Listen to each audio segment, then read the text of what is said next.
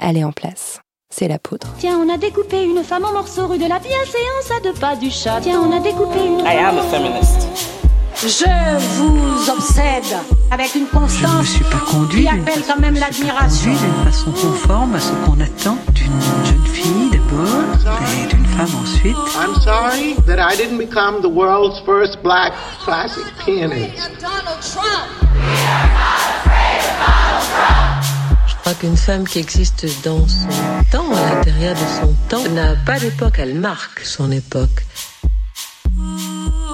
Bienvenue dans La Poudre, une conversation intime, profonde, avec des femmes artistes, activistes, politiques, des femmes inspirantes, des femmes puissantes. Comment sont-elles devenues femmes? Contre quoi ont-elles résisté? Que crient-elles? Que rêvent-elles? Que lisent-elles? Je suis Lorraine Bastide et aujourd'hui, je reçois Chris. je suis quand même un concept. Enfin, c'est-à-dire que, au sens où j'ai, passé pas mal de temps à expliquer et puis à apprivoiser. Enfin, et ensuite, ça a été vraiment euh, très beau et très chaleureux, mais j'ai l'impression que dans mon parcours d'artiste, il y a toujours ce moment où je dois un peu euh, attendre que les gens euh, comprennent.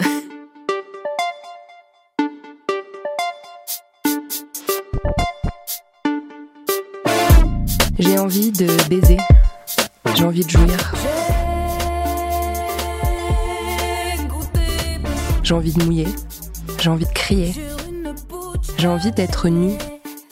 J'ai envie de bander. J'ai envie d'éjaculer. J'ai envie de mordre. J'ai envie de montrer mes seins sur Instagram. J'ai envie de pas cacher mon vibromasseur. J'ai envie de parler de clitoris à table. J'ai envie de désirer sans attendre qu'on me désire. J'ai envie de toi. Et alors Y a quoi? Qu'est-ce qu'une femme doit faire ici?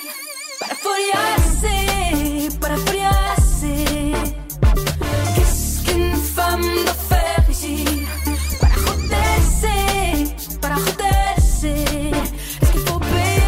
Avec Chris, on a parlé de performance, de contrôle et de sexe.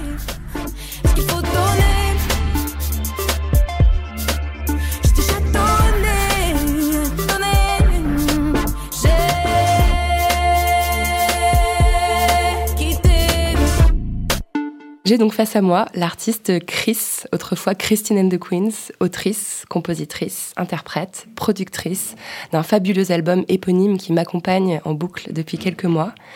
Vous avez vendu plus d'un million d'albums dans le monde, vous êtes couverte de récompenses, Madonna vous kiffe. Merci beaucoup d'être dans la poudre, Chris. Un plaisir, un plaisir d'être là. Merci de m'inviter. Alors votre travail convoque une notion qui m'est chère et qui a apporté au féminisme un questionnement salutaire. Cette notion, c'est le queer. Le queer, c'est l'étrange et fier de l'être. C'est la revendication de soi multiple, le rejet de la binarité, l'idée qu'on performe à la fois son genre et son identité. Tout dans vos clips, dans vos chansons, dans vos costumes et dans vos incroyables performances scéniques crie le queer. C'est pas très facile à dire. C'est encore, encore plus difficile à faire. Vous avez dit en 2014, je suis pire que double. Est-ce que cette phrase vous parle encore? Ouais, elle me parle encore. Elle, euh, bah, j'allais dire elle structure, mais j'aurais pu dire elle déstructure aussi euh, ma vie, quoi. Euh, en fait aussi, je pense que le questionnement, le questionner qui on est et comment on se relie aux autres et, déconstruire aussi des normes d'une société un petit peu patriarcale, ça, c'est souvent le début d'une réflexion plus que la fin. Donc après, c'est, c'est une métamorphose qui continue d'avancer, quoi. Et il faut dire que moi, j'y trouve du, je trouve du plaisir à questionner ça. Je trouve même de l'érotisme à, à, à- à questionner ça, à réinventer, à explorer. Donc euh, oui, pire que double. Dis donc, je, je me souvenais pas avoir dit ça, mais je, je suis d'accord avec moi. ce, qui est, ce qui est bien, c'est J'ai mieux. trouvé cette phrase vachement puissante et, et- Mm. et hyper juste, très Mm. politique en vrai. Ouais, c'est vrai, je, je- je vais la renoter. euh, Je vais me renoter, je vais m'auto-citer le truc qui commence à dégénérer. je cite mon moi passé, euh, en étant toujours d'accord avec mon moi. C'est très important. C'est ça. Alors, Chris, c'est un personnage que vous avez construit, une femme phallique au sein bandé. Mm. Christine, c'était le personnage qui vous a donné l'audace de monter sur scène. Mm. J'ai remarqué que souvent, vous parliez de Chris et Christine à la troisième personne. Oui. Moi, dans la poudre, c'est le jeu que je convoque. Alors, est-ce que vous êtes d'accord pour que je m'adresse à Héloïse, le nom que vous portez euh, dans le civil? Ça me va. ça me va parce que je pense que de toute façon, je serais traversée de Chris et de Christine euh, indifféremment. Donc, euh, Pire que double, quoi. pire que double, c'est ça. jamais, jamais vraiment sûr. Le nouvel album. Ok, ça me va. Alors, vous avez grandi à Nantes. Mm. C'était comment de grandir à Nantes? Euh, on va même être super, super précis. J'ai grandi à Saint-Sébastien-sur-Loire, qui est la banlieue pavillonnaire de Nantes. Je dis ça parce que ça change euh, la perception d'être en banlieue pavillonnaire, parce qu'on dit on va au centre-ville. Ouais. Ce que je continue de dire à Paris d'ailleurs, et que j'en trouve charmant. On va dans le centre Et les Parisiens sont là, quel centre? Nous sommes dans le centre. Euh, c'était bien, c'était c'était une ville assez agréable pour y grandir. Euh, c'était une ville culturellement assez dynamique aussi, donc j'ai vu plein de superbes pièces de théâtre et de, de danse. J'étais aussi dans une famille, faut dire. euh, je, vante beaucoup ma famille, mais parce qu'en fait j'ai eu pas mal de chance aussi. J'étais dans une maison pleine de super livres et pleine de super films. Et mes parents adorent le théâtre et la littérature. Et du coup, déjà, ça, ça, c'est quand même une chance incroyable. Et quand on est envi- environné de, grands romans, c'est quand même toujours mieux. Et je les ai lus très tôt, les grands romans aussi. Du coup, j'étais très vite dans des mécanismes hyper romanesques. Donc, genre à 10 ans, j'écrivais des lettres d'amour, tu vois, en parlant de, de Rochester, en me mettant à la place de d'une Jane Eyre par exemple. Donc c'était c'était pas super pratique pour ma vie amoureuse en soi mais Ouais, à 10 ans, viser GNR, c'est pas évident, non euh. c'était trop tôt. C'était trop tôt. Ça aurait pu hein, rebondir sur quelqu'un mais ça n'a pas rebondi.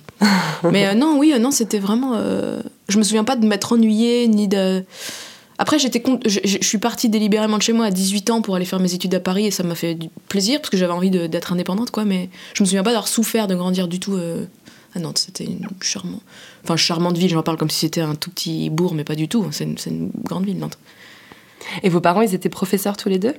Tous les deux profs. Mon père, prof d'anglais, prof de littérature anglaise à la faculté. Spécialiste du genre, j'ai lu ça, j'ai mon cerveau a explosé, quoi. Pff, bah, alors, il n'est pas en soi spécialiste du genre, mais il, a, il, tra- il, il aborde les gender studies, ouais.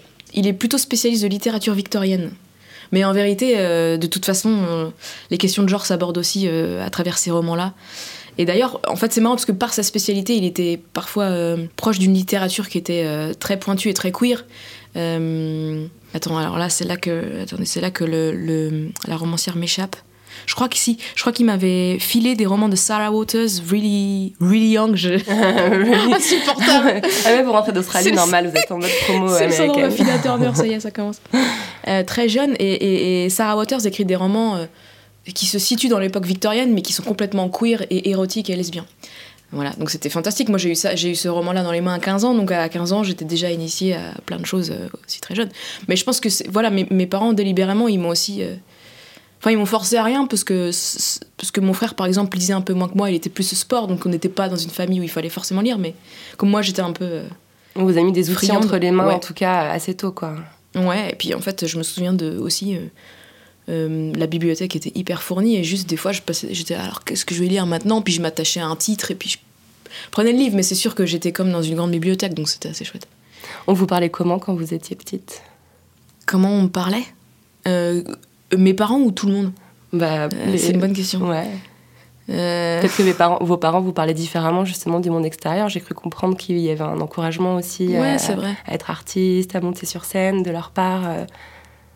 Bah euh, oui, alors totalement. C'est vrai que dans, dans ma famille, ça a été toujours. euh, Bah d'ailleurs, quand j'ai commencé à faire de la musique, je pense que j'étais la dernière à être surprise de ça. Mes parents étaient plutôt euh, juste contents hein, parce que je crois qu'ils avaient vu ça peut-être avant moi. Enfin, ils avaient presque moins eu peur que moi que j'emprunte cette trajectoire. Ce qui est l'inverse des du, st- du storytelling de rock'n'roll du Ouais. gamin qui s'en va contre les parents qui en pleurent. rébellion. Mon fils est un artiste, alors que moi, non, c'était plutôt l'inverse. mais- Après, euh, moi, je me souviens d'avoir été. euh, J'ai pas détesté être enfant, mais je me souviens que des fois, je me sentais vieille.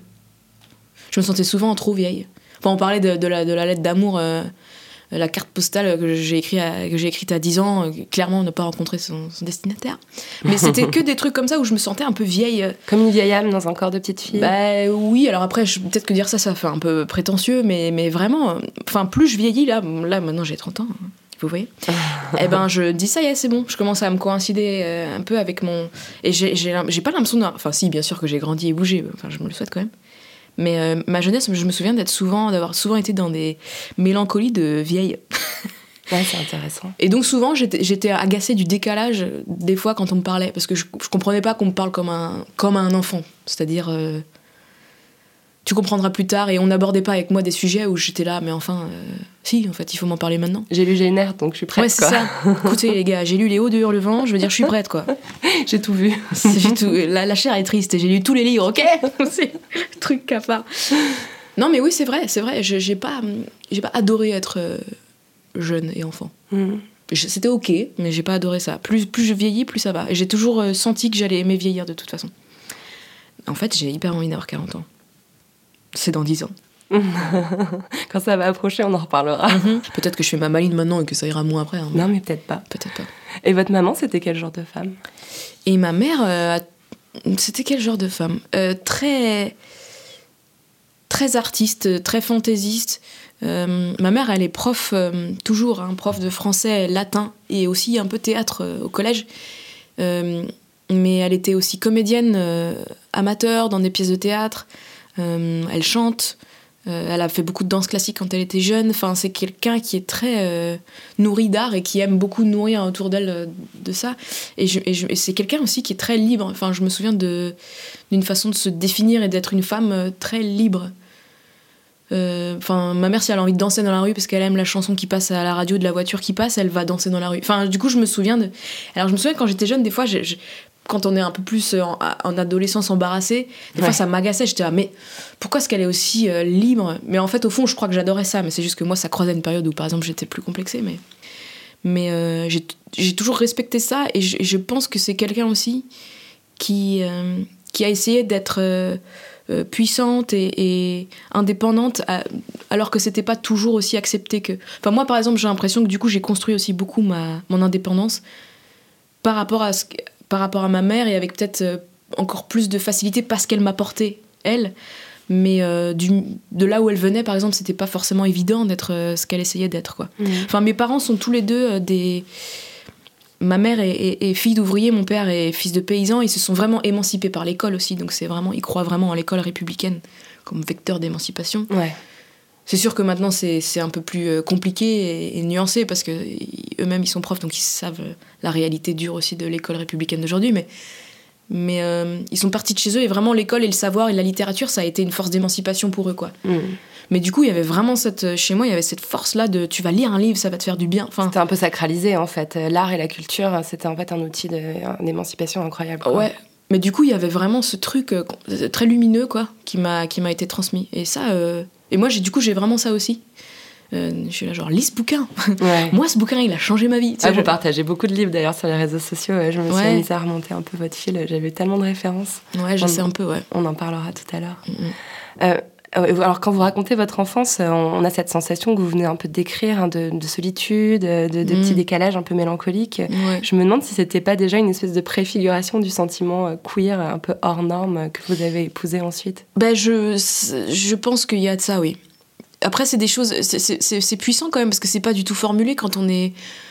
Enfin, il y a des instincts qu'on a et quand on est enfant, mais qu'on n'arrive pas vraiment à. Enfin, j'ai eu des outils de langage plus tard, genre vers 15-16 ans, parce que j'ai eu Judith Butler, j'étais là. Oh Ah, ça me ça. Ah, d'accord. Je l'ai. Tout s'explique. Mais c'est vrai qu'il y avait, il y avait un sentiment de. Je me suis toujours sentie un peu explosée, pas dans le mauvais sens, mais j'avais du, j'ai du mal à me rassembler, quoi. Et du coup, euh, la façon dont, je devais exister, des fois, par exemple, je me souviens du collège comme un moment hyper violent, parce que collège, c'est le moment où il faut se solidifier hyper vite, parce que c'est comme une micro-société avant l'heure, quoi. Du coup, il faut se définir hyper vite, et puis il y a des rapports de force hyper violents qui viennent de cette définition-là, et moi, c'était l'enfer pour moi, parce que j'avais aucune envie de me définir, j'étais complètement euh, éparpillée, quoi. Je savais pas si je voulais être euh, la reine du collège ou euh, une fille ou un garçon. J'avais plutôt envie de traîner avec les garçons. En même temps, j'étais, enfin, j'avais un corps de fille, puis je me sentais pas mal à l'aise dans corps de fille. Mais j'étais traitée comme une fille, avec ce que ça sous- sous-entendait, puis je trouvais ça horrible. Enfin, du coup, je trouvais des espèces de. Je suis devenue. euh, je suis allée avec les petits. euh, les, les, les petits gars qui faisaient du théâtre ou les petits. euh, on était genre cinq, on n'avait pas trop d'amis, puis genre on lisait des bouquins, puis on, s'écrivait des pièces de théâtre, quoi, voilà. Parce qu'on s'échappait par là. Mais. et du coup, le théâtre et la scène, tout de suite, ça a été un possible échappatoire pour moi, parce que je me disais, ah ok, je vais pouvoir jouer genre le chérubin dans les pièces de. Et le chérubin, c'est des... Enfin, je choisissais que des personnages en suspens qui n'étaient pas neutre, clairs. quoi. Ouais, Un sexe, ouais, le sexe des anges, c'est le mystère absolu, quoi. c'est ça. Mm. Ou alors le fou shakespearien, donc on sait pas trop. Enfin, Mm, ouais. Et ce qui était une façon de court-circuiter le, le- le truc à Freud de devoir se définir euh, très vite, très tôt, quoi. Mm. Et c'est vrai que mm, j'étais une petite euh, féministe qui ne l'était pas formulée, quoi. Je trouvais ça. Ça, me- ça me fatiguait, tu sais, le- l'espèce de comédie de euh, les filles dans un coin qui gloussent et les gars qui jouent au foot. Et j'étais là, ça me fatigue. Ouais. Et puis ça me- ça me- ça me- ça m'angoissait, j'avais l'impression qu'on s'enfermait très tôt dans des espèces de performances de soi. En fait, j'ai jamais trouvé ça naturel non plus. Enfin, j'ai tr- jamais trouvé ça naturel d'être soi. Au sens où euh, je vois du théâtre partout, quoi. Euh, je voyais des gens qui décrochaient le téléphone, qui baissaient d'un ton pour avoir l'air plus viril. Enfin, je vois de la performance partout très tôt. Et... Ouais. Alors que beaucoup de gens prennent ça pour acquis, donc c'est là que je commence aussi à me sentir un peu un peu désolidarisée quoi. Et Mhm. que du coup je, je me dis bon bah par le théâtre je vais utiliser ça pour pour m'exprimer. Mais oui. Pas étonnant que Butler euh, vous ait parlé quand vous l'avez lu pour la première fois. La performance, ça parle que de ça en fait. Bah, hein. complètement. Ouais. Mais c'est aussi le début d'une réflexion plus grave et plus profonde sur euh, qui, qui, qui devient politique aussi sur euh, notamment le- le- la place de la femme et comment on apprend aussi aux femmes très tôt à se comporter d'une certaine façon euh, à ne pas prendre trop de place enfin des choses qui, qui, qui, qui existent encore on en parle beaucoup plus maintenant les, les, les trucs tout bêtes du mind spreading ou du mansplaining ou de tous les, trucs- tous les trucs en mans quelque chose mais Ouais, mais ces mots, ils sont tellement utiles. euh, enfin, on les a un peu caricaturés à force, mais moi, j'ai souvent Ouais. recours parce qu'en fait, c'est des évidences, quoi. L'espèce d'occupation de l'espace par la parole, par le corps, évidemment. bien quoi. sûr On y est confronté tout le temps. que moi j'ai toujours profondément envié. Donc du coup, j'ai jamais voulu devenir un homme, mais j'ai toujours euh, un peu envié secrètement les, les hommes parce que j'avais envie d'avoir cette place-là. D'occuper l'espace. Ouais. Mhm. Et de pouvoir aussi avoir cette liberté qui, que moi j'avais jamais l'impression d'avoir, qui était la liberté d'arriver euh, nu, euh, pas prêt, euh, défait, fatigué, enfin tout ce que tu voulais quoi. Alors que la femme était obligée d'être une construction qui m'a paru tout de suite très très fatigante. J'avais l'air, j'étais épuisée en fait de base. J'étais ah là, là, va falloir que je fasse ça. Oh, ça me crève. Et en même temps, il y a vachement tôt aussi, ça peut paraître paradoxal euh, dans votre parcours, euh, le, le théâtre, le déguisement. J'ai lu que vous aviez eu des périodes où vous incarniez des personnages, vous étiez le marquis fantôme, vous étiez Marie-Antoinette. Ouais. Et, euh, et- et c'est drôle parce que Bah oui. il y a, il y a un- il y a une- finalement, vous rejetez la performance sociale, la construction des genres, et en même temps, vous épousez aussi très tôt la performance scénique, le déguisement. Ouais, c'est vrai. C'était une sorte de, de- de- d'échappatoire, de compensation. un petit côté gémeaux quoi. Ah, ouais, Euh, clairement. Bah oui, je pense qu'il y avait. euh, je pense qu'en fait, je négocie avec ça depuis que je suis jeune. Je négocie avec le. Enfin, en fait, ce que je rejette, c'est pas vraiment la performance, mais c'est la performance qui est considérée comme innée ou naturelle. Euh, et du coup, tout de suite, quand, quand il a fallu devenir une femme, vers, ben, je suis devenue quelque chose de outré et de presque parodique et de très théâtral parce que c'est le seul truc qui m'intéressait un peu du coup. Et c'est pour ça d'ailleurs que plus tard, enfin, c'est là que ça s'est passé avec, euh, avec toute la scène des, des, drag queens qui sont de la, qui sont de la codification et de la, de la féminité, mais j'avais un côté un peu drag. Enfin, j'étais pas un drag moi-même, mais clairement, je- j'en faisais trop. Mais parce que je trouvais ça plus marrant que de faire comme si. Mm. Et du coup, oui, oui, j'ai eu une période de jupe froufrou, euh, mais c'était, c'était vraiment, euh, ouais, c'était borderline Marie-Antoinette. hein, Ça devait être génial. Avec le teint de cire et tout, j'ai lu genre le Ouais. maquillage blanc sur le visage. Bah moi je trouvais ça génial parce que ça m'amusait. Après ça, ça, ça allait aussi avec une période de ma vie où je m'aimais pas, donc ça c'était pas Façon de se cacher. un plaisir de se hein, de se peindre le visage.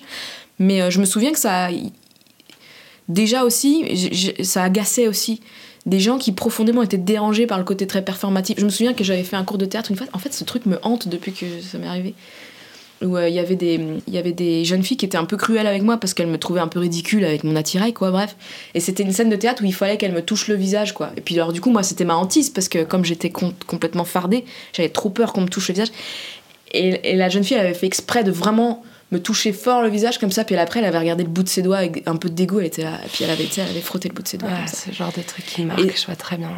je me suis sentie un peu monstrueuse et en même temps je, je, je, je pouvais pas faire autrement quoi donc après dans toute ma jeunesse il y avait une poétique du fallait pas fa- j'ai comme enfin je sais pas si ça va parler à d'autres euh, ados complexés qui qui se maquillaient beaucoup mais en fait carrément toute une poétique du corps s'installe c'est à dire qu'il faut pas faut pas être sous certaines lumières faut pas tout faut faire en sorte de jamais faire que ton visage touche rien faut pas transpirer faut pas que l'eau coule enfin en fait du coup comme j'ai un, esprit un peu littéraire qui peut partir en vrille euh, bah, je me suis mis à me construire tout un monde aussi autour de, ces, de cette façon d'exister là. Et j'étais devenue une espèce de. Enfin, c'est-à-dire que maintenant, je- carrément, moi, j'ai appris à contrôler ma transpiration de visage. C'est-à-dire que je transpire pas tant que ça du visage depuis cette période-là, quoi. C'est Parce qu'il fallait pas que mon maquillage vire. C'est dingue. Non, mais mon, mon ado... Mais en même temps, je pense que c'est l'adolescence de beaucoup d'autres euh, jeunes filles et même jeunes hommes qui se, qui, qui se maquillent. Mais du coup, j'ai construit toute une mythologie intérieure de ça. Moi, carrément, j'avais un journal de genre.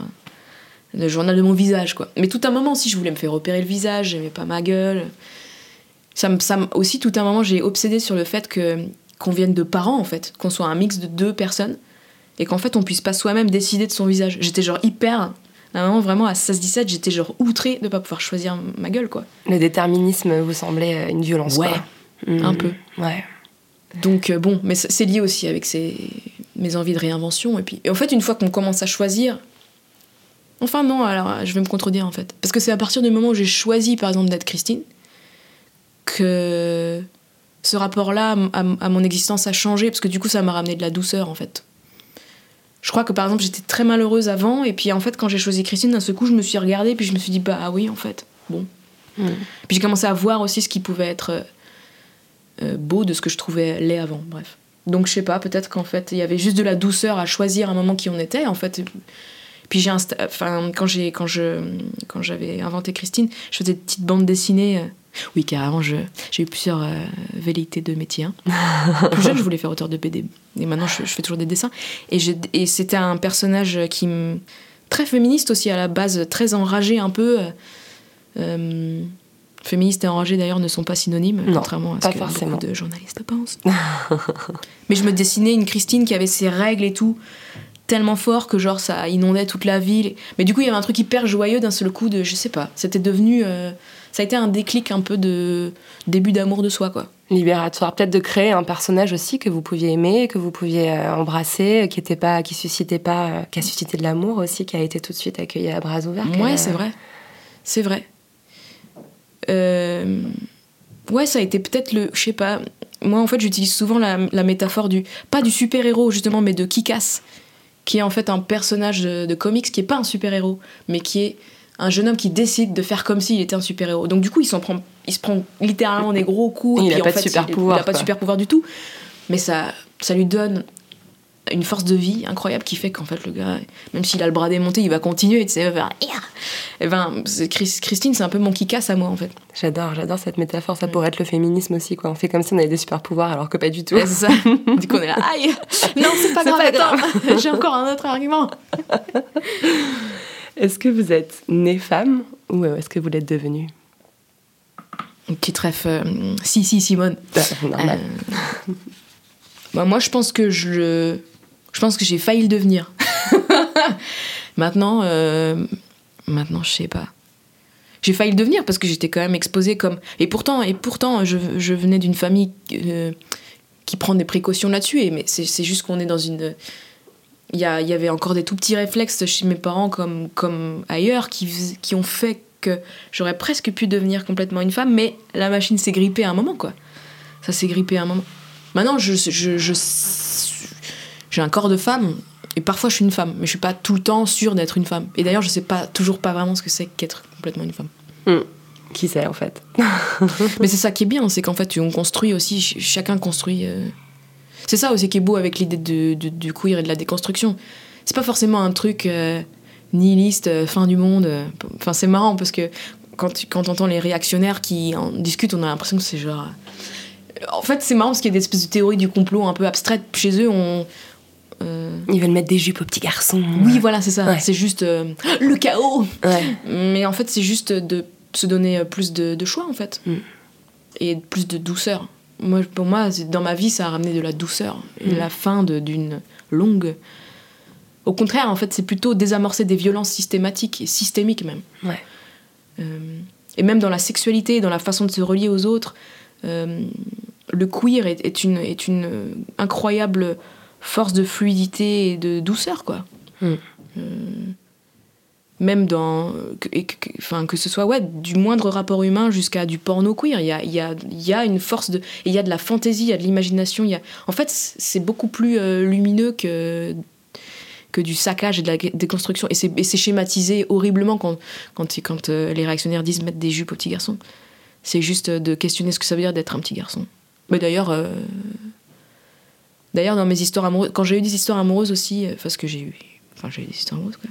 Mais ce qui me frappait, c'est quand j'avais des histoires amoureuses avec des, garçons, que je les voyais d'un coup avec moi peut-être parce que moi je revendique beaucoup euh, cette réinvention-là et cette liberté-là, je les voyais se détendre. Mais genre vraiment, je rigole pas, je les voyais se détendre. Je voyais les muscles d'un seul coup se détendre avec moi. Enfin, avec moi comme peut-être avec d'autres filles, euh, mais et puis des fois, je les sens, je sens qu'ils peuvent s'abandonner un peu plus à quelque chose de qu'ils explorent pas toujours. Comme une autorisation à, Ouais. glisser euh, vers le féminin, quoi. Bah ouais, et c'est hyper beau.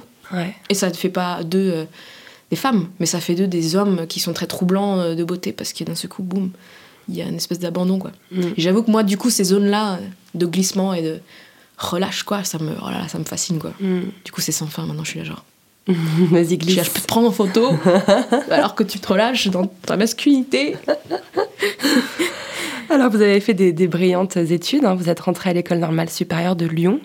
Et euh, j'ai lu qu'on ne vous laissait pas euh, embrasser, enfin viser en tout cas, le métier de metteur en scène, de metteuse en scène même, Ah parce que vous étiez une femme. Et c'est drôle parce que euh, quand j'ai lu ça, ça m'a rappelé euh, les polémiques qui ont éclaté autour de votre album où on a souhaité mettre en doute le fait que vous, vous aviez tout fait vous-même, écrit, produit, etc.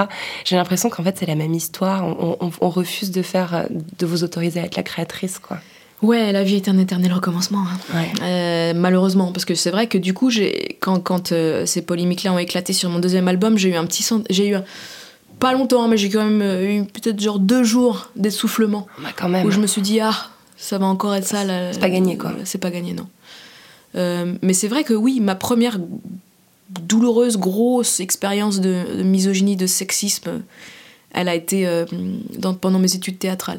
Mais le pire, c'est que c'est très dur en fait. euh, c'est moi j'ai immédiatement identifié ça comme du sexisme parce que c'était évident, mais ce qui était très difficile et ce qui, est, ce qui je pense être difficile pour les femmes qui sont souvent aussi victimes de sexisme, c'est que c'est pas du tout formulé comme ça.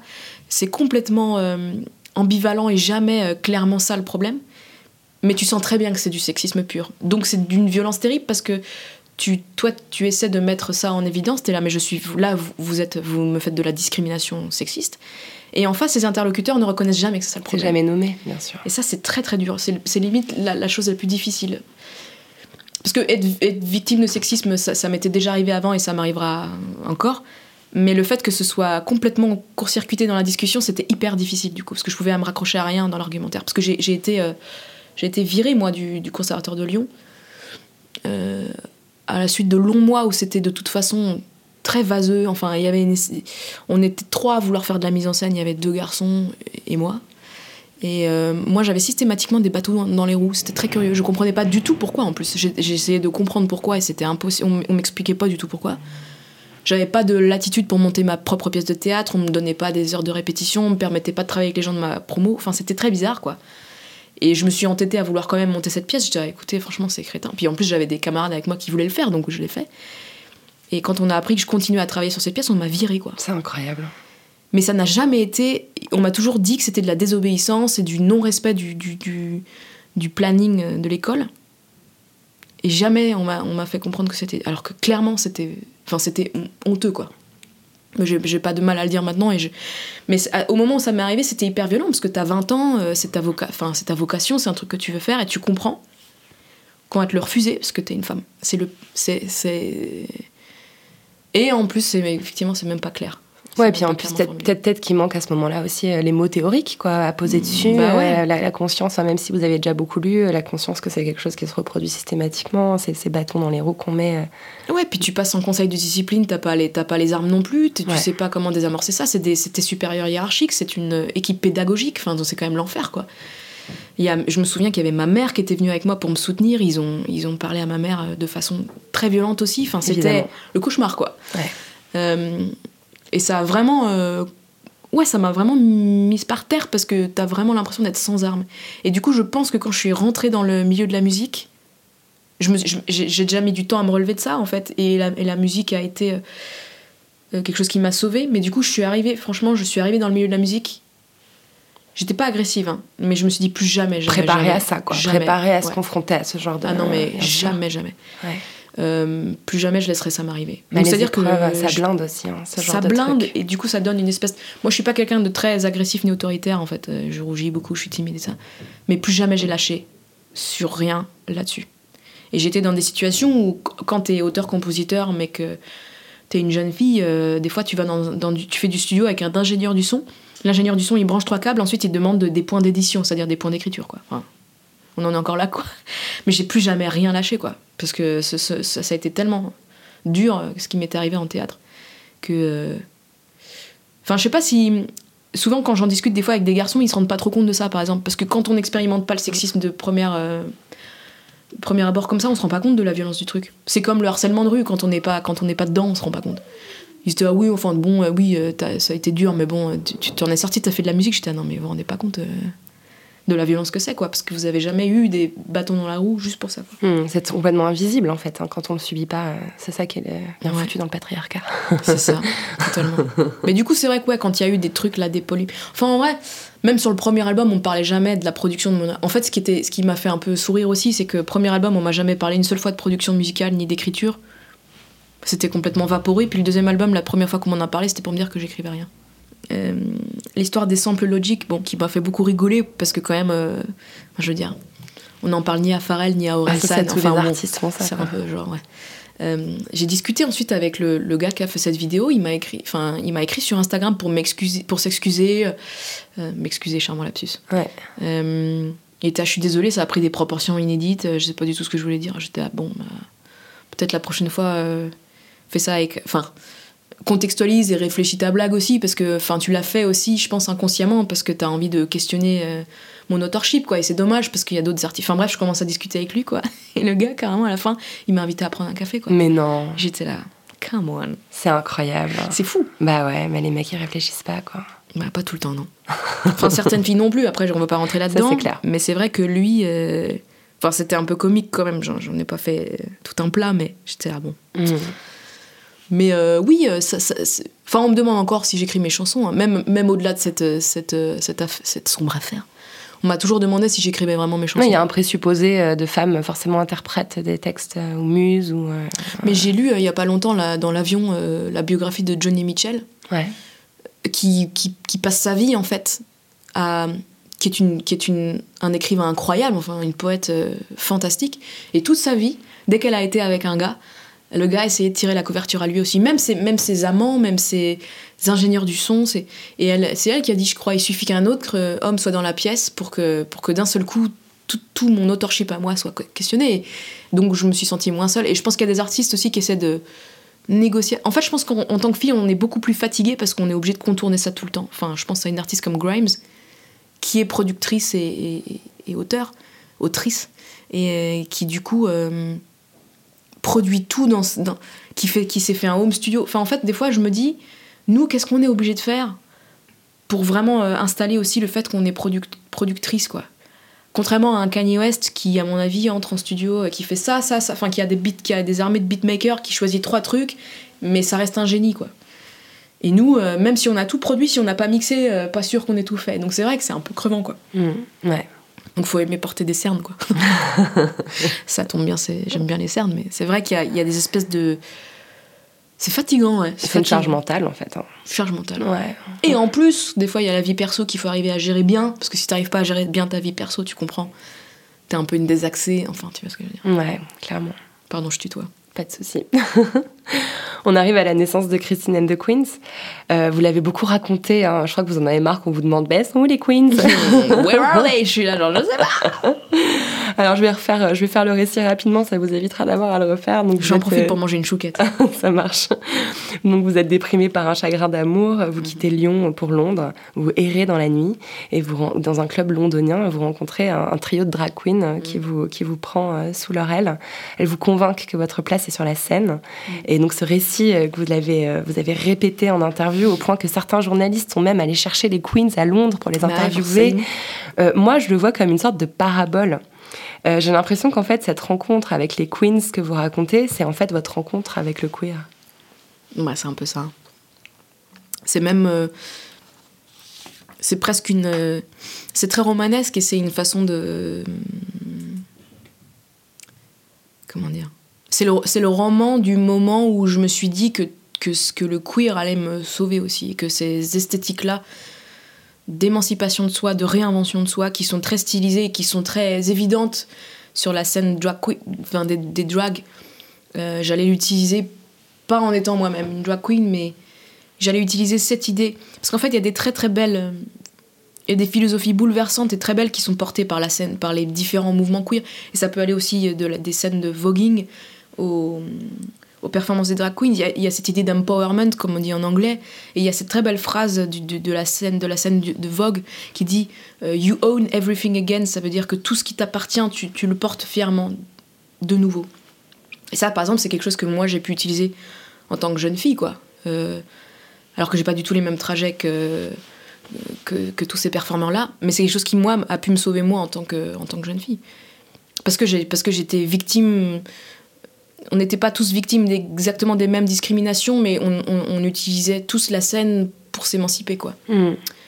Donc oui, c'est cette, c'est- c'est- je pense que c'est une façon de raconter ça de fa- euh, très immédiate pour les gens, très imagée, et c'est vrai. Et moi-même, j'ai vécu ça comme un moment très romanesque dans ma vie. Enfin, et c'est ce qui me plaisait aussi, que ce soit hyper romanesque. Je pense que j'ai attendu cette rencontre-là pour solidifier ce que j'avais envie de faire, parce que c'était tellement beau que je me suis dit ça, ça va être. J'ai envie que ce soit mon acte de naissance, quoi. Il y Mhm. avait. Ouais. Et du coup, j'étais un peu. euh, Enfin, je pense que ça m'a donné. J'avais un côté un peu furieux, donc euh, elles étaient un peu genre calm down, euh, tu vois, genre tout va bien se passer. J'étais Ouais. là, non, mais parce qu'en fait, on pourrait faire un groupe et vous seriez avec moi. C'était là, oui, enfin, t'as déjà écrit une chanson? J'étais là, non, mais. C'était là, bah, tu vas écrire une chanson, puis tu nous recontactes. Mais c'est sûr que j'avais, j'avais très, j'avais envie que ce soit le début de quelque chose. Enfin, j'ai aussi conscientisé ça, quoi. J'ai, pas laissé filer le truc. Je dit, Ouais. là, c'est le moment, quoi. Comme une bonne héroïne de roman, quoi. Bah, c'est ça. C'est ça, c'est que toute la littérature que j'ai bien bouffée plus jeune, je me suis dit, Ouais. ça c'est un bon début de roman, non? Ouais, mais vous vous êtes écrite, hein. c'est, c'est, c'est tellement une force en fait, et je pense que qu'on soit artiste euh, célèbre ou pas, euh, je pense que en fait le, tout l'enjeu c'est d'arriver à s'écrire soi-même, quoi. Ouais, c'est vrai, c'est beau ça. C'est beau ça. Hein je vais le noter pour moi. Merci. Euh, alors, dans, dans la, chez la drag queen, euh, on retrouve un peu ce que vous décriviez au début de l'interview. euh, c'est, enfin, c'est- finalement, c'est des hommes qui glissent vers la féminité, hein, si on caricature de façon euh, pas très Mhm. politiquement correcte. Mhm. Et, et moi, j'ai l'impression que ces dernières années, vous êtes aussi un peu délesté euh, d'attributs euh, féminins, euh, qui peuvent sembler évidents. Enfin voilà, on vous a jamais vu porter une jupe. Et vos- pourtant, non, vos, vos cheveux se, se sont raccourcis peu à peu, même votre nom a perdu la syllabe qu'il féminisait.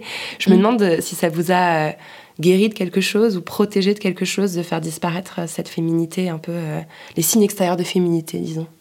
Ben, en fait, c'est une discussion intéressante parce que c'est vrai que ces signes-là, presque un peu classiques de la féminité, je m'en débarrasse un peu. Mais parce qu'en fait, du coup, euh, ça me paraissait pas être une féminité qui me convenait à moi. Enfin, en fait, je pense qu'aussi, il y a plein de féminités à construire et à réinventer. Et il y a des féminités qui me parlent plus que d'autres. Et plus j'avance, et plus je deviens aussi à l'aise avec qui je suis, parce que ça va mieux, par exemple, que quand j'avais 20 ans, où euh, on en était dans, dans les froufrous. Ce qui est joli, hein, mais ce qui m'allait pas vraiment, en vrai. Bah, plus je suis à l'aise avec l'idée d'une féminité qui est pas qui est un petit peu plus ambivalente, mais pas tant que ça. Enfin, je veux dire que je me considère pas vraiment comme très androgyne, mais maintenant j'ai la possibilité de l'être si je le veux d'ailleurs, Ouais. avec les cheveux courts. Mais en même temps, depuis que j'ai les cheveux courts, je me permets d'être parfois vraiment plus euh, femme, quoi. Même femme, comme on dit. C'est-à-dire que, en vrai, je, je- je- pas tout le temps, et on me voit pas encore beaucoup avec euh, des robes, mais j'en mets de plus en plus.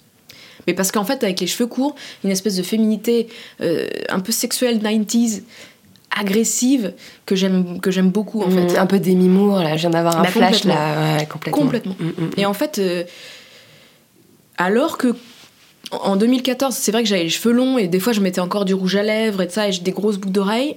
Mais alors paradoxalement, je me cachais beaucoup plus mon corps, j'a- j'a- j'avais des costumes très boutonnés, tout ça, Ouais, les immenses costumes Jacquemus là, Ouais. que vous portiez qui étaient incroyables hein, Ouais. au tout début. Là. qui étaient très beaux aussi, mais qu'en fait, euh, c'est marrant, je- moi je me sens plus femme qu'avant. Alors, comme quoi c'est intéressant. Alors que je pense que pour beaucoup de gens, je me suis vraiment masculinisée là.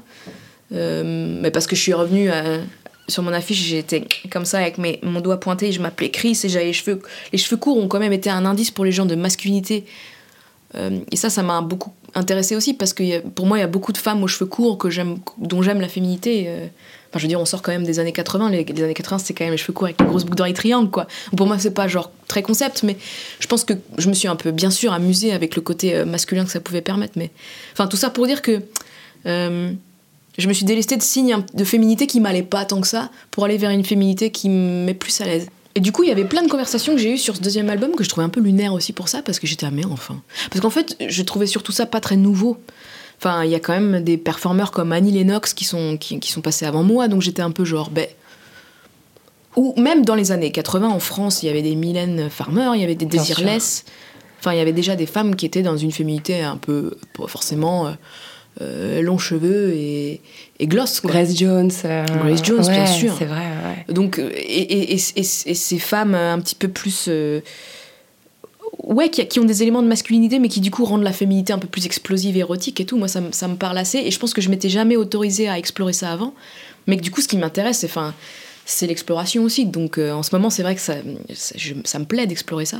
Et peut-être que dans 10 ans, j'en serai ailleurs et euh, tout est possible, quoi. mais c'est marrant parce que du coup, j'avais pas du tout l'impression, moi, de rejeter en bloc la féminité, mais j'avais l'impression de préciser ma féminité. C'est vrai qu'il y, a- eu une discussion un peu hallucinante. Après, il y avait tout ce teasing aussi autour de l'album avant qu'il sorte, où il y avait cette affiche qui était apparue. Bien et les gens étaient là, ah, en fait, euh, ça y est, elle est trans, enfin, il est devenu un homme, ou je sais pas Oui, quoi. Enfin, il y a- oui. il y a eu tout un tas de rumeurs qui ont circulé. En fait, je me suis juste coupé les cheveux, les gars. quoi. Ouais, c'est ça. Et puis en plus, ce qui était intéressant, c'est que sur l'affiche, on voit quand même mon sein. C'est-à-dire que Ouais. euh, si jamais j'avais basculé sur une esthétique euh, trans et que j'étais déjà, ça aurait été gênant si, si je n'étais pas vraiment moi-même en transition, ça aurait été de la récupération, ça aurait été affreux. Ouais.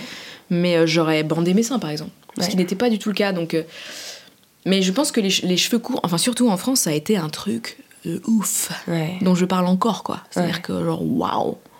Mais même, mais même dans ma famille, hein, c'est comme, comme quoi c'est fou. Enfin, on en est quand même dans des. Symboliquement, ça a été très fort même dans ma famille. C'est-à-dire que euh, des personnes un peu plus âgées dans ma famille ont fait. euh, par exemple, ils étaient là, mais tu vas faire un direct France 2 Mais avec cette coupe de cheveux Mais qu'est-ce qu'on va dire aux amis? Mais J'étais là, mais comment ça? Qu'est-ce que vous allez dire? Il n'y a rien expliqué en fait. Enfin, Ouais. J'ai juste coupé mes cheveux. Mais je pense que. J'en ai tiré une leçon un peu triste, moi, un peu amère. C'est-à-dire que quand j'avais des cheveux longs et des boucles d'oreilles, c'était à peu près ok que je parle du queer. Et d'ailleurs, je pense aussi que d'une certaine façon, c'était pas entendu. C'est-à-dire que je pense que ça. Ah, Sur le premier album, il y avait. C'était un peu. Oui, elle est mignonne, la petite là. Oui. Le. Non, mais c'est. Et quand j'ai coupé mes cheveux, d'un seul coup, c'était beaucoup plus euh, ambigu euh, visuellement. Et là, d'un seul coup, bam, tout a été très, très, très entendu d'un coup. Donc, euh, les gens avaient l'air de découvrir aussi. Mais c'était un peu le principe de ce deuxième album. Je pense qu'il y avait. Le premier avait été tellement merveilleusement massif dans l'accueil et le succès. En vrai, quand même, c'était une anomalie parce que j'avais terminé un album qui n'était pas du tout calibré pour passer en radio en France. Enfin, je veux dire, le son n'était pas français. Enfin, bref. Et puis, ça a eu un destin fou. Et le deuxième album, j'ai eu, envie de vraiment préciser et de me dire euh, Mais vous êtes sûr d'avoir vraiment rencontré qui j'étais? Ju- Juste pour que vous soyez sûr. Donc il y avait un geste un petit peu défiant, mais aussi euh, que moi j'ai trouvé très joyeux. Et j'ai beaucoup aimé écrire cet album. Et euh, c'était l'inverse d'un truc agressif. C'était très hédoniste et je pensais beaucoup à du Prince et tout ça. de- un truc peut-être plus sexuellement euh, un peu agressif, mais par là vient la, la joie de jouir, quoi. Enfin, un truc un peu. Et ça passait aussi par une affirmation de soi, quoi. J'aime bien cette idée. euh, Vous êtes sûr d'avoir bien entendu ce que je dis là? C'est- un peu. Je Moi, ça pense me, que- ça me parle beaucoup. hein, Moi, Ouais. ce côté, euh, voilà, comme, je peux porter le discours le plus radical possible, euh, comme je suis blanche, blonde, et que, je- voilà, Ouais. j'ai les bons attributs, on, on me laisse le dire, alors que Ouais, ma copine noire aux cheveux courts qui dit la même chose, elle va se faire renvoyer dans les. Dans les cordes, ouais. Ouais, ouais, c'est hyper intéressant. Vous êtes l'équivalent d'un cheval de Troie, en fait. Ouais, c'est un peu ça, même si l'expression me. Ouais, c'est un peu bizarre. J'ai un peu envie de tout faire péter quand même, quoi. Mais bon, Ouais, bref. je comprends. Alors, bah, vous l'avez évoqué, le, le succès fulgurant de ce premier album, c'est quand même assez hallucinant. Euh, à Mm. peine le premier EP Miséricorde sort en 2011, euh, tout de suite vous raflez un tas de prix, euh, notamment au Printemps de Bourges, au Francofolies. Est-ce que vous vous rappelez de ce que vous avez ressenti alors de cette, cette jeune femme qui avait donc 23 ans, euh, Mm. avait en tête pour la suite, pour, pour l'avenir? Bah, en fait, c'est assez, joli cette histoire. Alors, on parlait de roman, c'est vrai que ça fait un peu conte de fées aussi. Enfin, on en fait un peu des, des caisses en disant ça, mais c'est pas faux. Alors après, parce que c'est bah, très beau, parce que j'ai donc écrit des chansons euh, juste après mon voyage à Londres, et puis euh, mes, mes amis de théâtre m'ont conseillé de les mettre sur Internet. C'était l'époque où MySpace existait encore. Ah, MySpace. Merci les jeunes hier. Je suis une daronne. Euh, et très vite, effectivement, j'ai été repérée pour faire des premières parties. Enfin, en fait, très vite, j'ai fait de la scène et euh, de là, euh, j'ai commencé à pas mal tourner et à, à assez vite être entourée. Après, alors ça, à la fois, c'est à la fois aller vite et à la fois, c'était pas non plus. J'ai pas explosé en un an non plus, quoi. Ça, j'ai pris quand même trois ans avant de sortir vraiment le premier album et que ça. Et même au début, Chaleur Humaine est sorti et j'ai beaucoup, beaucoup tourné et d'un seul coup, boum Enfin, ça, ça a été une longue euh, ascension. Donc ça a été à la fois hyper euh, prenant, Mais il y a eu beaucoup de moments aussi où c'est marrant, des choses qui sont devenues ensuite des signatures de mon projet m'ont été d'abord reprochées. Comme quoi, par exemple? Comme la danse, par exemple. Ah ouais. Je me souviens que les premières parties que je faisais euh, en 2012 et tout, j'étais déjà dans une. Bon, c'était un peu plus freaky, hein. j'arrivais avec un costume un peu chelou, des cornes de cerf et tout ça, mais j'étais déjà dans le très physique. Très dans une. En fait, je jouais pas du tout d'instrument, j'étais complètement dans la danse, quoi. Ça, au début, euh, en France, c'était un peu spé. Hein. Les- Je me souviens de professionnels euh, de l'industrie, de techniciens même, qui se permettaient, d'ailleurs, mais bon, mais je- on sortait d'une situation sexiste, donc on n'était plus à ça près, mais qui se permettaient de venir me voir, qui étaient là, mais pourquoi tu danses comme ça? Enfin, tu crois que les gens ont envie de te voir danser Ouais, on veut fait? juste entendre ta voix, quoi. On veut pas te voir, quoi. Ouais, et puis je pense que j'avais une façon de bouger qui était pas, hum, comme on dirait, pas dans le male gaze. C'est-à-dire que j'étais pas là pour exciter. J'étais pas, euh, euh, j'étais là pour me libérer, quoi. Donc mes mouvements, ils étaient pas forcément sexy, ils étaient pas forcément mignons, ils étaient pas forcément, tu vois, euh, cute, quoi. Du coup, il y avait des gars qui étaient un peu agacés par ça, qui étaient un peu genre, mais pour qui elle se prend celle-là? Parce que déjà, elle, arrive, elle est bizarre, et puis en plus, elle aime bien. Et puis en plus, elle s'en fout. Et, et c'est marrant parce qu'ensuite, ça a vraiment switché plus tard dans ma carrière. C'est devenu un truc qui me définit complètement la danse, enfin pour beaucoup de gens qui me parlent. Donc, et puis pour moi aussi d'ailleurs. Donc c'est marrant parce que ça a été aussi un. Enfin, j'ai pas éduqué les gens, c'est hyper euh, prétentieux de dire ça comme ça, mais. euh, je suis quand même un concept. Enfin, c'est-à-dire que, au sens où j'ai, passé pas mal de temps à expliquer et puis à apprivoiser. Enfin, et ensuite, ça a été vraiment euh, très beau et très chaleureux, mais j'ai l'impression que dans mon parcours d'artiste, il y a toujours ce moment où je dois un peu attendre que les gens euh, comprennent. ouais, et c'est pas grave. Ouais. Mais, euh, mais ça a été le cas aussi, en vrai, pour le début de mon projet. Même si ensuite, ça a été vraiment impressionnant, oui, sur Chaleur Humaine, oui. Ça a Ouais. été très, très beau. Ah. Et, et impressionnant, oui. Et puis c'est sur un premier album, donc euh, voilà. Il y a aussi beaucoup de pression, je pense, dont tu te rends pas compte, parce que d'un seul coup, tu as investi d'un truc beaucoup plus imposant que ce que tu pensais. Donc euh, je me souviens de ma première tournée des Zéniths où j'avais. C'était à la fois très joyeux et en même temps, j'avais beaucoup de. J'étais, ah mon Dieu, mais tu comprends pas trop ce qui se passe aussi, quoi. Hmm. Mais du coup, le deuxième album, c'est bien parce que j'avais pas. de- Dès que je reviens à l'espace de création et d'écriture, je sais pas, il y a comme un truc un peu sacré aussi, où euh, j'intériorise pas du tout. Non, je, je laisse complètement tomber tout ce qui s'est passé avant et tout ce qui va se passer après, et je suis dans la vérité de ce que j'ai envie de travailler. Du coup, j'avais pas du tout de. Et ça va faire coquetterie de dire ça, mais j'avais pas du tout de pression. Au contraire, j'étais très excitée de pouvoir faire un deuxième chapitre, parce qu'on en revient toujours à l'idée du roman, quoi. Pour moi, les, les, al- les albums, c'est comme des chapitres de romans, donc. euh, j'ai des, je suis comme une, euh, une romancière qui se fait craquer les doigts chez la alors? Et puis c'est vrai, c'est ça, c'est comme vous disiez aussi, c'est s'écrire. Donc en fait, la, folie de s'écrire, elle s'arrête jamais, puis ça donne envie en fait tout le temps de, s'annoncer qu'on va se métamorphoser. En fait, je me donne des défis aussi. Je me lance des défis. Chris, c'était un défi pour moi aussi. C'est genre maintenant, tu vas explorer ton érotisme de façon moins, moins pudique et plus assumée. Hmm. Voilà. Et Ouais. du coup, ça change la vie après. Ça, ça change le reste de ma vie, quoi. Ouais. Il y a un ricochet, euh, un aller-retour. Ouais. C'est- Donc c'est un peu, donc c'est un peu addictif. Après, tu peux plus t'en t'en passer, quoi. Et à l'époque de Chaleur Humaine, euh, il y a aussi un discours euh, politique qui accompagne la sortie. Enfin, vous êtes l'une des rares artistes françaises à avoir affirmé son homosexualité. On sait que c'est très compliqué en France de faire entendre ces questions. Euh, Il y a quand même une homophobie assez virulente euh, voilà, avec la manif Ouais. pour tous. En plus, d'ailleurs, c'était à la même époque. Ouais, c'était exactement la même époque. Ouais. C'était l'époque du mariage pour tous. Ouais, donc euh, chapeau d'avoir d'avoir fait ça à ce moment-là. C'est gentil. Est-ce que vous avez encore envie de porter ce message politique? Oui, enfin, disons qu'en fait, euh, je sais pas si je le porte et tout ça, mais j'ai envie, j'ai envie de parler de ça. J'ai envie de visibilité, j'ai envie de formuler. Euh, je me suis jamais. Après, c'est- c'est toujours ça qui est très ambivalent et qui, qui montre qu'on n'en est pas encore rendu à un point où ça puisse être une conversation détendue. C'est-à-dire que je parle de ma pansexualité. Déjà, il y a la moitié des journalistes en France qui m'ont demandé si j'avais inventé ce mot, donc c'est quand même un petit peu, un petit peu préoccupant. J'étais là, non, non, non. ça a été théorisé avant moi, il n'y a pas de souci. J'en parle parce que. euh, par conviction, en fait, et puis par nécessité, puis parce que je peux pas faire autrement, et puis parce que ça m'a construit aussi. Et puis parce que dans mon écriture, si j'ai envie d'utiliser des pronoms masculins et des pronoms féminins, j'ai pas envie de d'expliquer pourquoi j'alterne. J'ai envie de pouvoir être pleinement qui je suis parce que ce projet est né aussi d'une envie d'être qui, euh, enfin, enfin, d'arrêter de m'excuser, quoi. Donc à partir de là, tu peux plus trop vraiment, je, je, je shoot dans le micro avec, euh, avec joie. tu peux plus vraiment faire de détours et puis j'avais pas envie d'en faire. Mais ce qui est hyper euh, insidieux, c'est que comme j'étais une des rares à en parler sans, sans peur du tout et puis avec euh, même joie et puis que je théorisais ça, puis que je nourrissais ça, Après, ça a fini aussi par, paradoxalement, me- m'enfermer. C'est-à-dire que c'était le seul sujet de conversation. Ouais. J'étais là, je reste quand même un auteur, compositeur, interprète qui a finalement fait un album que vous, vous avez juste sur la table. Mais bon, après, alors après, j'ai- découvert aussi que quand on fait un cycle promotionnel, en vrai, en interview, on parle rarement de musique, mais, mais j'ai lu des interviews d'autres gens pour être sûr, mais en fait, euh, très peu de, à très peu de musiciens, on parle de leur musique souvent, hein, donc ça, ça va. Mais, mais moi, en fait, à la fois, on ne faisait que de me parler de ça de façon ob- obsessionnelle presque, et puis il y a des journalistes, tu sens que c'est pas clair chez eux.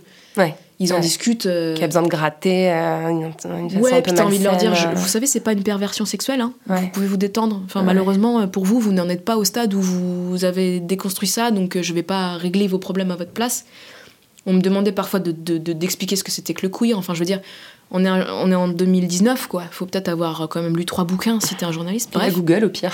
Google. si tu veux faire ça en rapide, carrément. Donc à la fois, j'étais sans cesse ramenée à ce sujet, sans moi-même forcément le ramener. Et puis après, les, vous en avez pas marre d'être un porte-étendard ou vous en avez pas marre de constamment de parler de ça? J'étais là, mais enfin. C'est- En fait, je, ne- je ne fais partie, je fais même plus partie de la conversation, elle se tient sans moi. quoi. Donc il y a un truc un peu insidieux. Mais moi, j'ai toujours voulu euh, formuler ça parce que je, ça m'a manqué plus jeune de- d'avoir des, des filles qui en parlent simplement. J'avais pas beaucoup de repères, quoi. Moi, par exemple, en grandissant, en étant. Je pense que j'ai toujours été pansexuelle, mais tu, bah, avant de rencontrer ce mot et de pouvoir euh, m'y reconnaître, bah, ça a pris du temps parce que j'avais pas beaucoup de gens qui en parlaient autour de moi. Donc, euh, Puis c'était souvent hy- hyper schématisé. Souvent, je disais que j'étais pansexuelle, c'est ouais, t'es gay, quoi. J'étais ah, Mm, J'ai eu des histoires avec des filles, mais clairement, je me considère, enfin, de par mon expérience maintenant, je suis pansexuelle, hein, clairement. Donc, euh, ça me paraît, ouais, ça me paraît indispensable, quoi.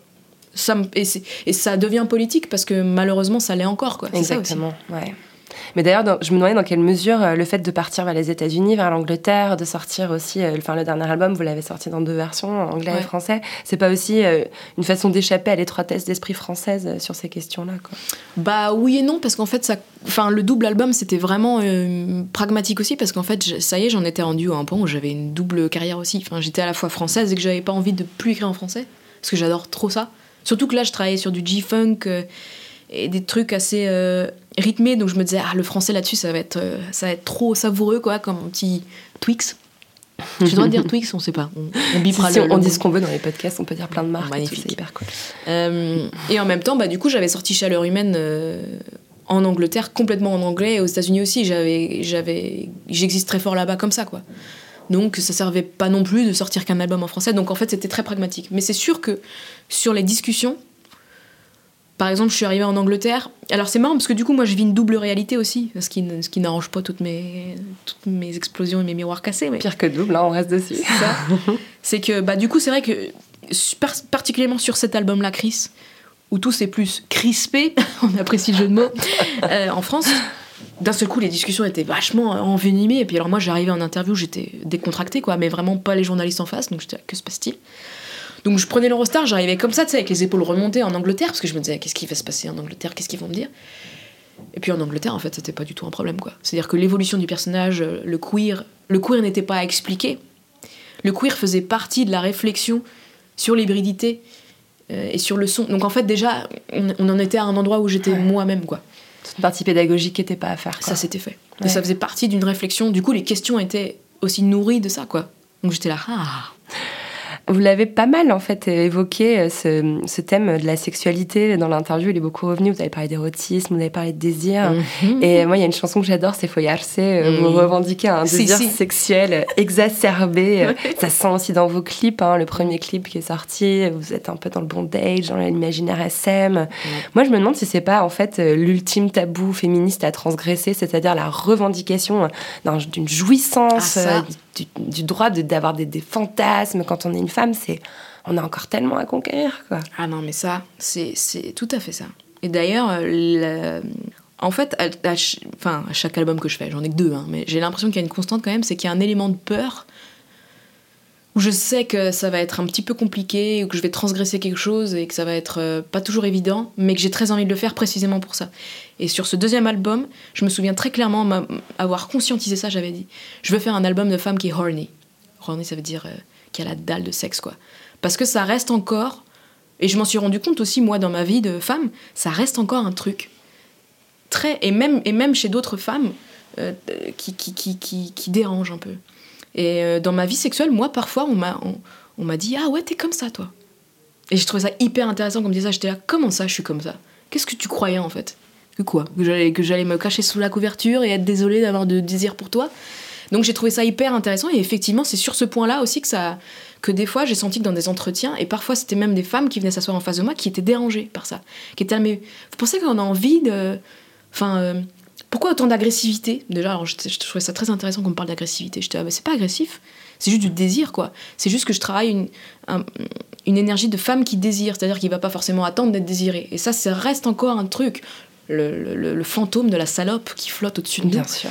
Pire Euh, insulte. qui- pire insulte, alors que j'avais vu une très belle euh, euh, vidéo euh, sur internet récemment d'une jeune fille aux États-Unis euh, qui dit I'm a slut et tout, mais qui finit par en faire un manifeste féministe qui dit I'm a slut, but you're a slut, everyone's a slut, the mic is a slut. Et je trouvais ça hyper beau parce qu'effectivement, tu retournes le stigmate qui est hyper patriarcal, comme si la femme, encore une fois, devait attendre d'être voulue, euh, que son énergie sexuelle devait toujours dépendre d'une autre énergie qui était plutôt masculine. Enfin, c'est hyper étriqué, quoi.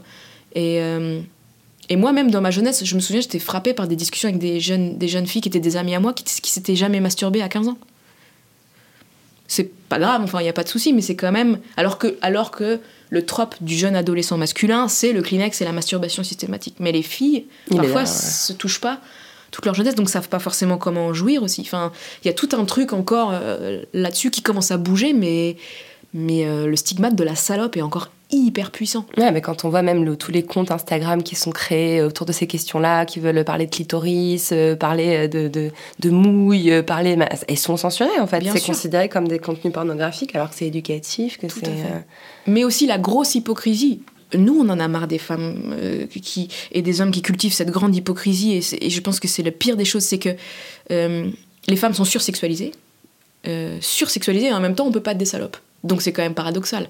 Parce qu'on est dans des esthétiques, euh, même, euh, on parle d'Instagram, mais tous les comptes de... Moi, j'ai déjà vu des, jeunes gars dans le métro qui, qui regardent des, des comptes de femmes avec des super boules, quoi, et qui sont là, mais quelle salope Et t'es là, mais en fait, t'es attiré sexuellement par cette femme et tu voudrais qu'elle te fasse l'amour. Donc pourquoi tu, pourquoi tu dirais quelle salope?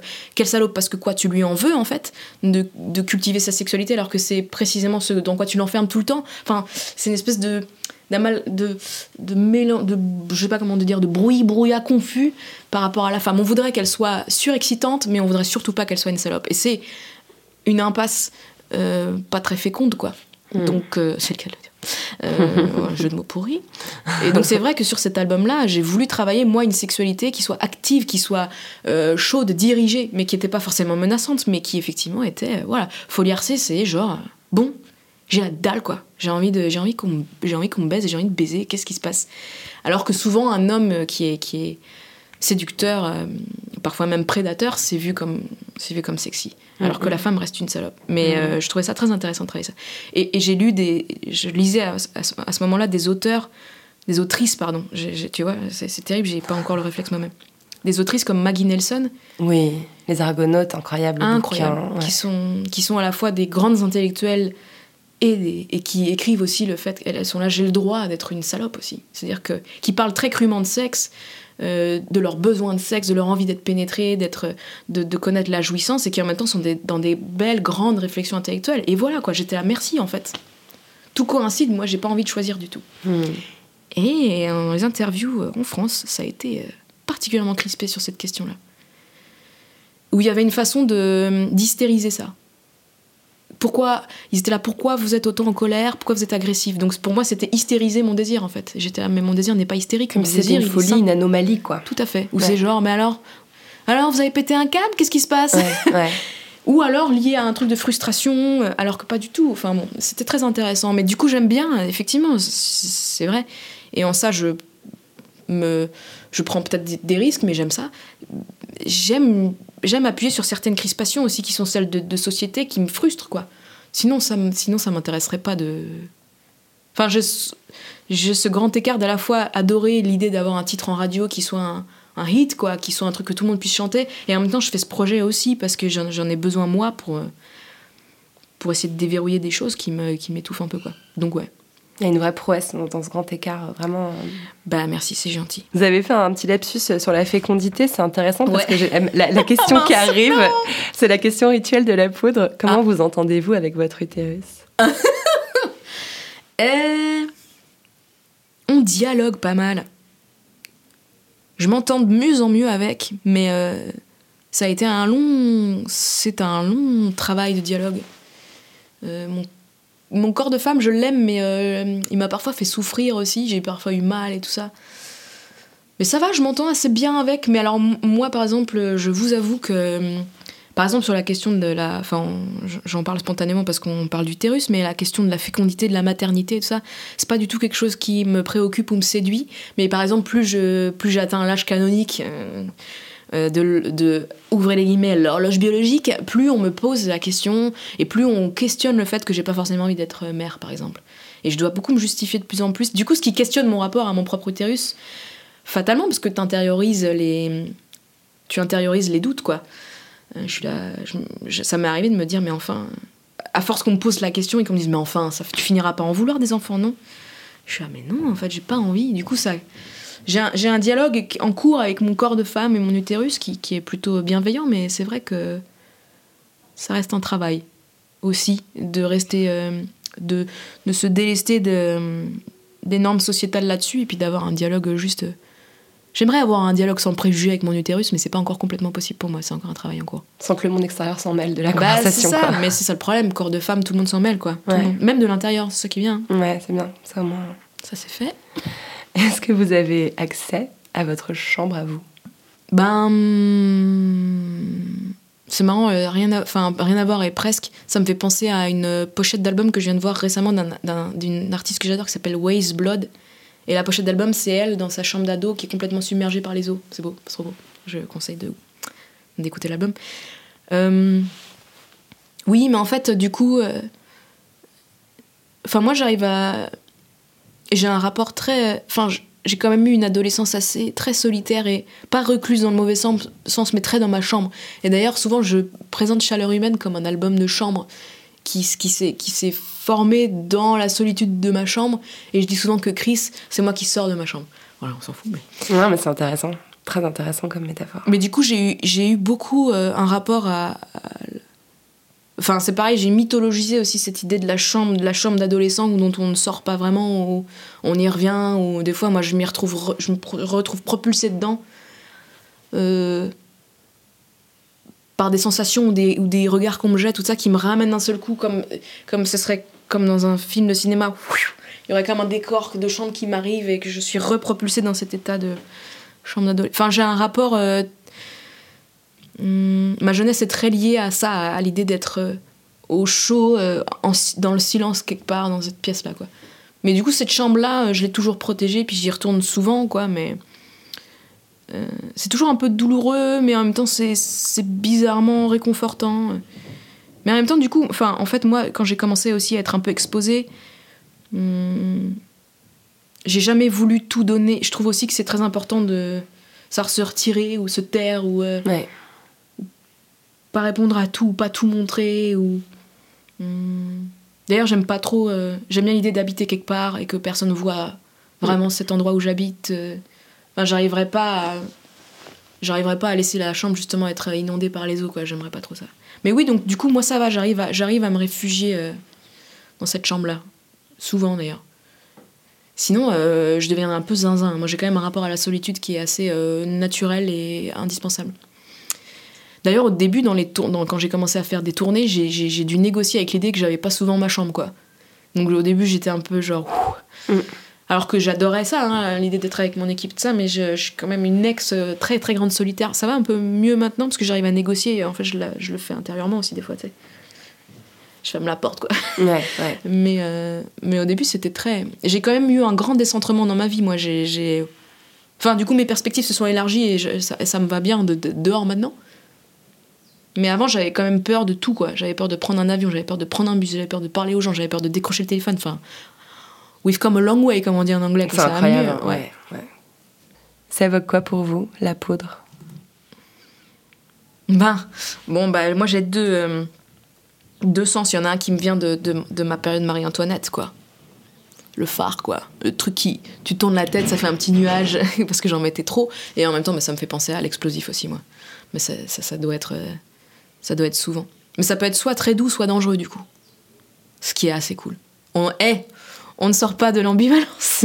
je vous jure que je ne fais pas exprès.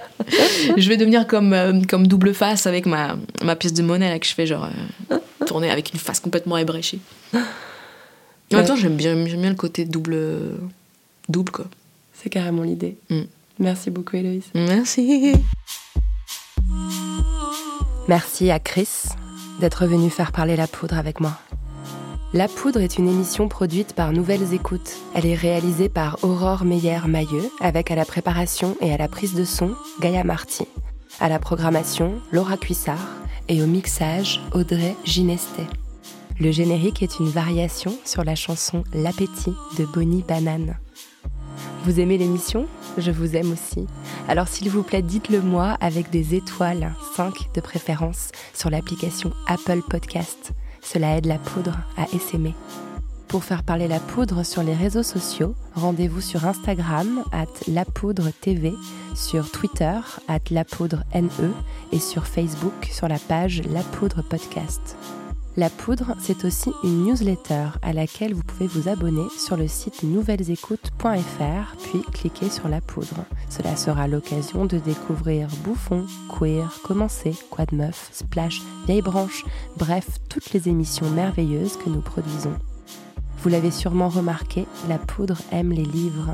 Si vous aussi, rendez-vous sur notre site La Poudre Lit où nous recommandons toutes les deux semaines des ouvrages pour aller plus loin après l'écoute des épisodes. À très vite et continuez de faire parler la poudre.